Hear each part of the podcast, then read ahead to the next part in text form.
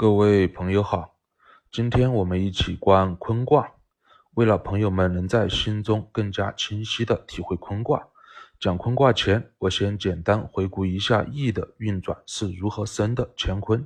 先合起来看看乾坤，然后再说坤，大家就清晰了。天有春夏秋冬四个时节，地上生长的所有动物和植物，无不随着春夏秋冬四时变化而变化。夏天剪衣服的剪衣服，枝繁叶茂的枝繁叶茂；秋天树叶凋零的树叶凋零。动物也好，植物也好，万事万物在变化之中，年岁也逐渐的成长。待时到了，该开花开花，该结果结果。圣人培育事物也同样，在心中用意大观的时候，与所培育事物相关的所有事物汇聚而来，而成龙，构成天象。事情不同，天象自然也不同，但无外乎就四大类：吉凶者失德之象，毁令者忧余之象，变化者进退之象，刚柔者昼夜之象。这里主要是为了引出坤卦，所以节约大家时间，不对具体四天象做举例了。感兴趣的朋友可以回去听听“一生乾坤，天地变化”这一节。自然天地之间，万事万物都随着事实变化而变化。圣人培育事物用意，在心中的天成像后，也随着事项变化而变化。我们人在天地之间，对这事项变化会有一个自然而然的感应，这个感应就是知，也就是知行合一的知。这个知在我们心中的体会，就是一个轻微的意识，或者一个轻微的念头。接着再围绕这个知继续用意，在心中将与这个知相关的所有事物显现出来，继续综合来观，制定出实际的可行计划，然后再执行出来，就是坤的部分。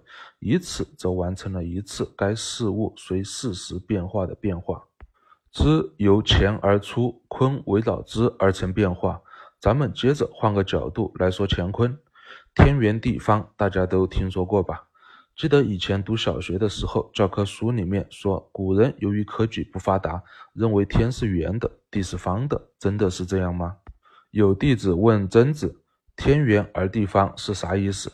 曾子就引用过以前孔圣人说过的话：“天道曰圆，地道曰方，方曰幽，而圆曰明。”什么意思？这里就不以经解经绕大家了，纯粹分享我做功夫得到的体会。我们用意在心中观事物天象的时候，是围绕着这个所观的事物，任神自由扩散的。神会在可控的力度内，一点一点地将与这个事物相关的所有事物显现出来，直到在我们现在所掌握的所有信息的基础上，以天道俯视的视角看清这个事物的全貌。就像我们拿出一张白纸，接着准备一根棉线和一个图钉，一支铅笔。棉线一头绑在图钉上，固定在白纸的中间；棉线的另外一头绑在铅笔上。接着，我们开始自由的用笔乱画，中间不变的图钉就是用意在天成像围绕观的那个物，而铅笔的每一次画出来的笔记，也就是我们用意显现出来的与这个事物相关的事物。最终，我们会得到一个由无数笔画构成的实心的圆形，这就是天圆地方中天圆的部分。这所有的笔记构筑而成的整体就是天象，承载着这个天象的空间就是圆形的，故天圆。若天圆是在围绕一个事物大观时候看清事情的全貌，那么地方则是随事项变化的区域性的调整。就像冬天十二月份的时候，我们需要对照天时加衣服，但是同样是十二月份，海南却是温度暖和，一件短袖就搞定了。这就是自然界中的两个地方对应不同的天时变化。人法天则地，就是在天元的基础上，人为的在天象变化的地方进行区域性的调整操作，这就是方。根据天象变化，我们需要操作哪里，就画出一个需要变化的地方。接着在这块地方继续深入进行加工，做出成品，并落实出来，以完成这个由天象而来的知。方就是在天圆的基础上，相应的地上的一个顺天变而变的区域，以及这个变化方向相关的所有具体事物。在坤卦中，这些就是地类。聘马是怀孕的马。我们在天成像中只看得见是一匹马，除非这块地方需要随天象继续进行变化，才会深入进去了解这块地方里面的具体事物，才会发现原来这匹马不只是马，而且是一匹怀孕的马。那么在深入加工的时候，就要把怀孕的马这个特性考虑进去，至少在我们的推进计划中，不会让这匹聘马搬运重物或者用来启程了。故卦辞元亨立聘马之争。无论观天也好，观地也罢，都需要我们尽德修业，功夫够足，才能有足够的德来同时在心中承载这么多事物。天道就是用意在前成像的部分，地道就是用意在坤成形的部分。知是在我们人身上沟通天地的桥梁。戏词中说的“夫大人者，先天而天福为，后天而奉天时中”。在之前，也就是在前用意观象而得知，就是先天；没有经过观象这步，直接知来，然后顺之而行，就是后天。无论先天还是后天，都是需要围绕这个知，在坤道已成形，然后再落实出来的。接着，我们再借孔圣人的团传，聊聊易在坤运作的五个步骤。步骤一，孔圣人在团传中说：“自在坤元，万物之生，乃顺承天。”什么意思？我们在前面了解了，我们人通过知沟通天地，无论先天还是后天，这个知都是随天象变化而来，所以这个坤元就是知，它由天而来，我们顺这个由天而来的知，将它给送达了，故自在坤元，乃顺承天。而我们将这个由天来的知给送达而至的时候，与这个方向相关的所有事物会继续汇聚而来，帮助我们看清这个需要变化的地方，以推进这个坤元，故万物之生。步骤一是坤作成物的基础，步骤二则是在坤元的基础上，亦继续以厚德将相关的事物尽可能的具象化出来，让我们综合来观。孔圣人在团传中说：“坤厚载物，德和无疆，就是将这块需要随天时变化的地方里面的所有相关的事物，全部在心中具象化出来观。和就是将它们全部综合起来一起观。观地和观天象类似，但是不同的地方是，观天象好比是站在山顶看下面的所有范围，观地则是飞到山下的某个小区的上空，继续去观这个小区的细节。”接着步骤三，则是在需要随天象变化的这块地方中，已经将所有与坤元，也就是变化的方向相关的所有事物，已经完全呈现出来。接着再感受这些相关的事物是否有一些隐藏的属性。孔圣人在团传中说：“韩宏光大，品物咸亨。”牝马地类，行地无疆。含就是把东西含在嘴巴里面，闲就是闲挂的闲，有感应的意思。其实孔圣人这句话挺好体会的，就是将这些在心中呈现出来与变化方向坤元相关的所有事物，这些所有的地上相关的事物就是地类，就像含在嘴巴里面静静的感受一样，每一样地类事物都感受一下。以体会里面是否有什么内情，然后发现这匹马原来是怀孕了，是聘马，这个就是内情。这些与坤元相关、隐藏在事物后面、幽静黑暗处的内情，就是聘马地内。我们在心中的需要变化的地方上空，挨个感受这些与坤元相关的地类事物，就像在地方的上空飞行一般。故行地无疆，行是在心。中的地方上空而行，这里有一个注意事项：我们常人推进事情的时候，很容易随事情而去了，越走越远，就像迷路了一样。举个例子，下午要来一帮朋友来家里面吃饭，这件事情来了，该怎么做呢？我们若围绕这个事进行内求。则自会有相关的信息汇聚而来，有多少人过来，要做几个菜，是否有朋友不能吃辣等等情况，初步定下方向，干脆自己做饭，来围绕朋友来家里面吃饭这个事进行第一次变化。于是我们到了农贸市场，看见有个摊位在卖螺丝，好家伙，想到了以前在某家馆子里面吃的螺丝，那味道实在是太棒了，今天一定要好好想想。把当年那个炒螺丝的味道给还原了，好让来家里面吃饭的朋友中那个暗恋的女生对我多看两眼。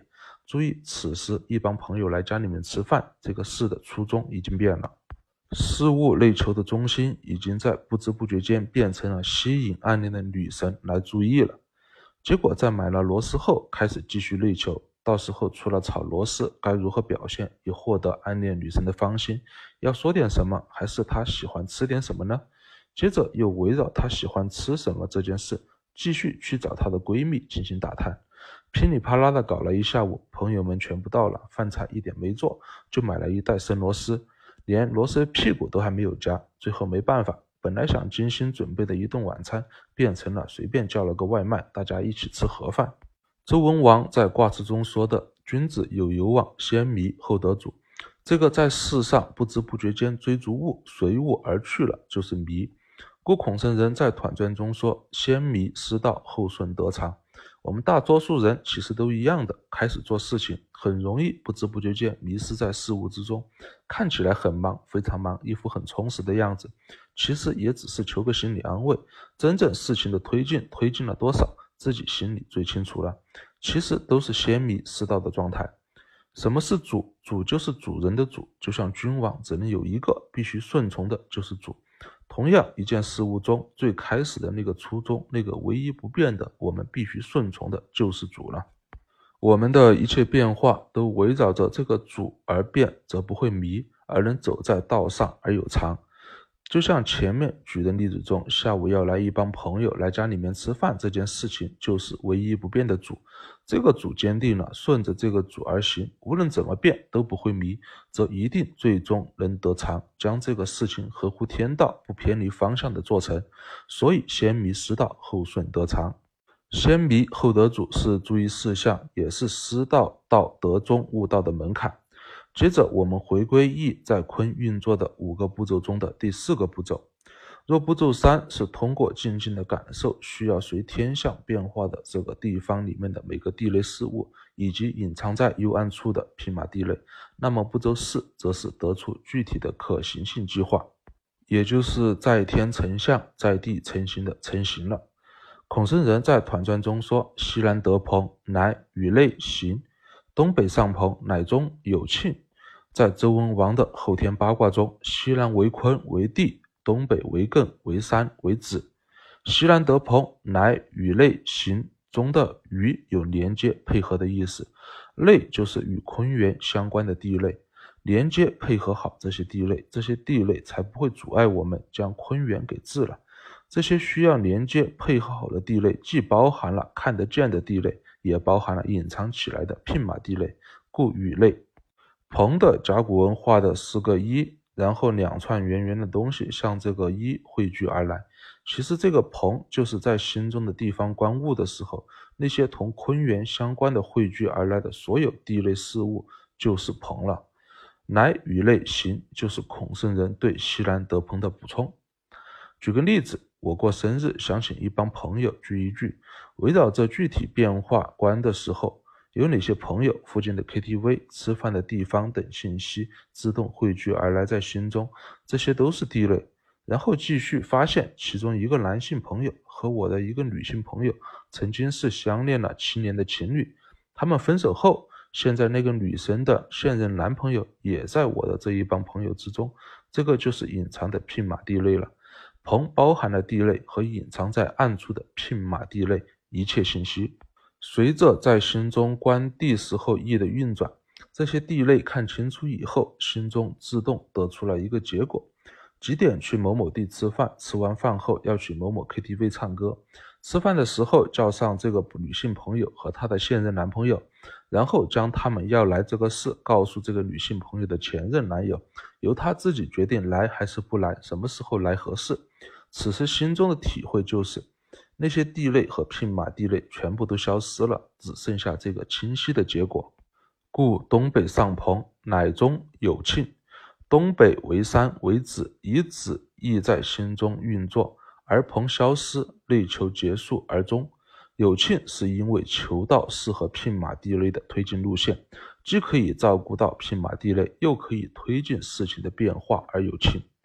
接着步骤五，孔圣人在团传中说：“安贞之极，因地无疆。”前面步骤四是得出具体的合意的可推进下去的详细计划。安贞则是将这个结果给放心大胆、毫不拖泥带水、不瞻前顾后的给落实执行出来。因为这个随天象变化的具体变化是在心中观地已成形的，故应地无疆，应地而将变化执行出来。道德经中的人法地也是同样的意思。如何，朋友们？现在对易围绕钱而来的资在坤运作的整个过程，心里有画面了吗？注意，这整个过程是我们在用意内观的时候是自动，是完全自动的。实际操作的时候，不需要我们给自己先设置一个框架。第一步一定要先怎么做，第二步一定要怎么做，千万不要这么做，这是完全自动。只要守住那个知，心中自动运行的时候，若运行不了，无外乎就两个原因：一个原因是还未得中，还没法找到那个内求时候不变的圆。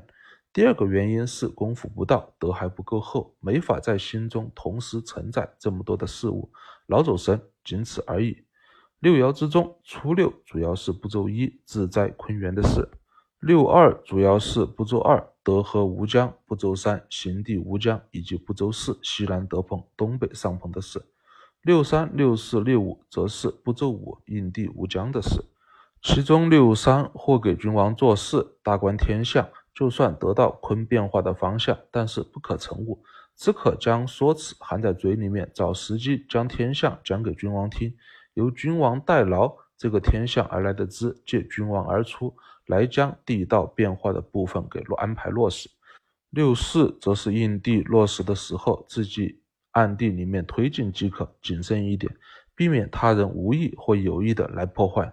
六五则是因为身处中位，可以畅通的将前道而来的资安排给各位大臣，让他们在坤道继续给落实出来。我们下一节观详细的六爻变化，下一节见。应该明后天就可以更新了。坤卦也是先观通了才开始录的，所以间隔不会长。